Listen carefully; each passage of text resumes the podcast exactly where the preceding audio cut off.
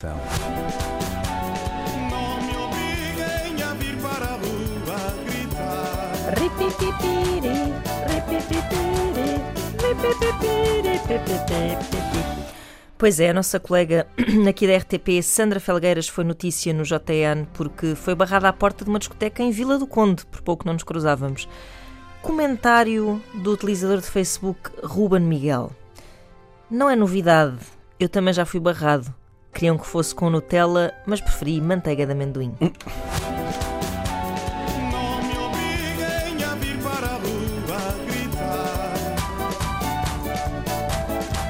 Estava a pedi-las, não é?